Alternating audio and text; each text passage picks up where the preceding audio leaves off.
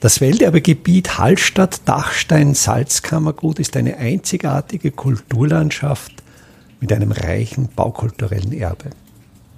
Mein Name ist Friedrich Idam und ich stelle Ihnen in jeder Episode einen neuen Aspekt unseres Welterbes vor. Hallstatt, Seestraße, Tourismus, Hochsaison. Zwischen sehr vielen Touristen versuchen wir hier wieder eine Sendung der Rückblicke zu produzieren. Wir stehen vor dem vielleicht noch am weitestgehend in seiner ursprünglichen Form bewahrten Hallstätter Haus, das sogenannte Hellerhaus nach seinen Besitzern im 19. Jahrhundert, Seestraße 132. Was bei diesem Gebäude sofort auffällt, ist einerseits das Bruchstein gemauerte Sockelgeschoss. Es ist auch ein Mischmauerwerk, es sind nicht nur Bruchsteine, es sind auch Ziegelbrocken drinnen und über diesem Sockelgeschoss ist dann ein holzgezimmertes Obergeschoss. Hier noch typisch für die alte Bauweise die kleinen Fensterformate. Wenn man jetzt die Fassade etwas genauer betrachtet, sieht man, das Sockelgeschoss verläuft nicht parallel zum Obergeschoss. Das Obergeschoss hat grundsätzlich die Form eines Quaders, während das Sockelgeschoss ein Polygon bildet im Grundriss. Das heißt, die vordere Wandfläche knickt im rechten Bereich nach hinten ab.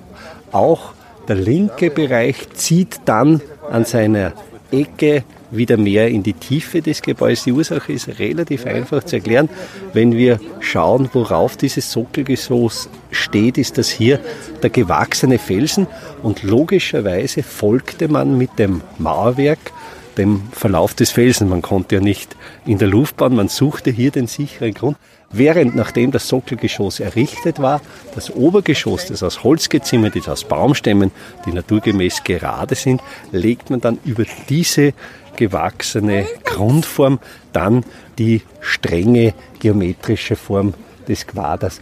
Wenn wir an die linke Ecke schauen, so sehen wir einen Holzbalken rechts herausragen, ein Holzbalken, auf den das Obergeschoss draufgezimmert ist. Hier ist auch das alte Hausnummernschild. Und wenn wir noch genauer hinsehen, sehen wir in dem Balken einerseits ein Zapfloch am Ende und andererseits in 45 Grad schräge ausgestemmt den Platz für das Plattel eines Kopfbandes.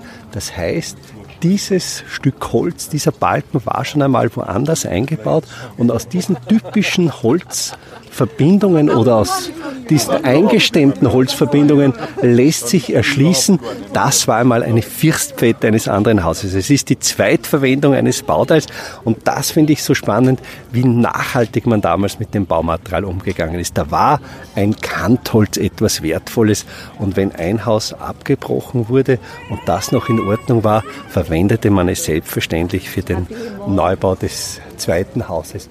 Im Sockelgeschoss erkennen wir auch noch Fenster mit Putzenscheiben und Bleiverglasung. Sehr schön auch der Übergang zwischen Sockelgeschoss und Obergeschoss. Hier ist dieses beschriebene Kantholz relativ weit zurückgesetzt, sodass zwischen gemauerten und gezimmerten Teil eine Schattenfuge entsteht. Diese Schattenfuge bewirkt, dass der hölzerne Teil quasi über den schweren steingemauerten Sockelgeschoss schwebt. Die Bewitterungsspuren sind auch sehr deutlich ablesbar. Schaut man das Sockelmauerwerk im oberen Bereich an, sind alle Putzfugen noch intakt und geschlossen. Je weiter wir nach unten schauen, desto stärker sind diese Fugen ausgewaschen. Auch hier ein Glücksfall, dass diese Fassade nicht saniert wurde, weil eben da wirklich der Lauf der Zeit ablesbar ist.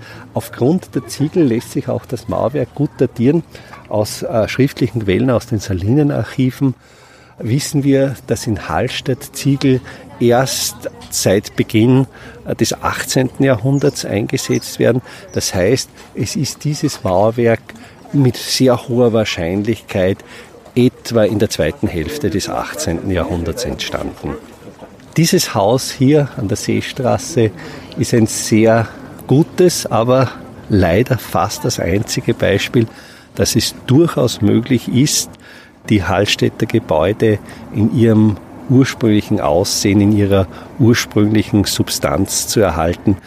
Glücklicherweise sind an diesem Haus die 70er Jahre des 20. Jahrhunderts vorübergegangen, als die erste Tourismuswelle in Hallstatt auch sehr viel Geld nach Hallstatt brachte und dieses Geld bedauerlicherweise auch oft dazu verwendet wurde, um die historische Substanz der Häuser zu zerstören. Es bleibt nur zu hoffen, dass diese Fassade nicht dem Dämmwahn des 21. Jahrhunderts zum Opfer fällt und ich gehe aber davon aus, dass hier auch bei den Eigentümern so viel Sensibilität besteht, dass schon erkannt wird, welche Qualität dieses Haus repräsentiert, dass diesem Haus hoffentlich nicht das Schicksal blüht, in Plastik eingepackt zu werden.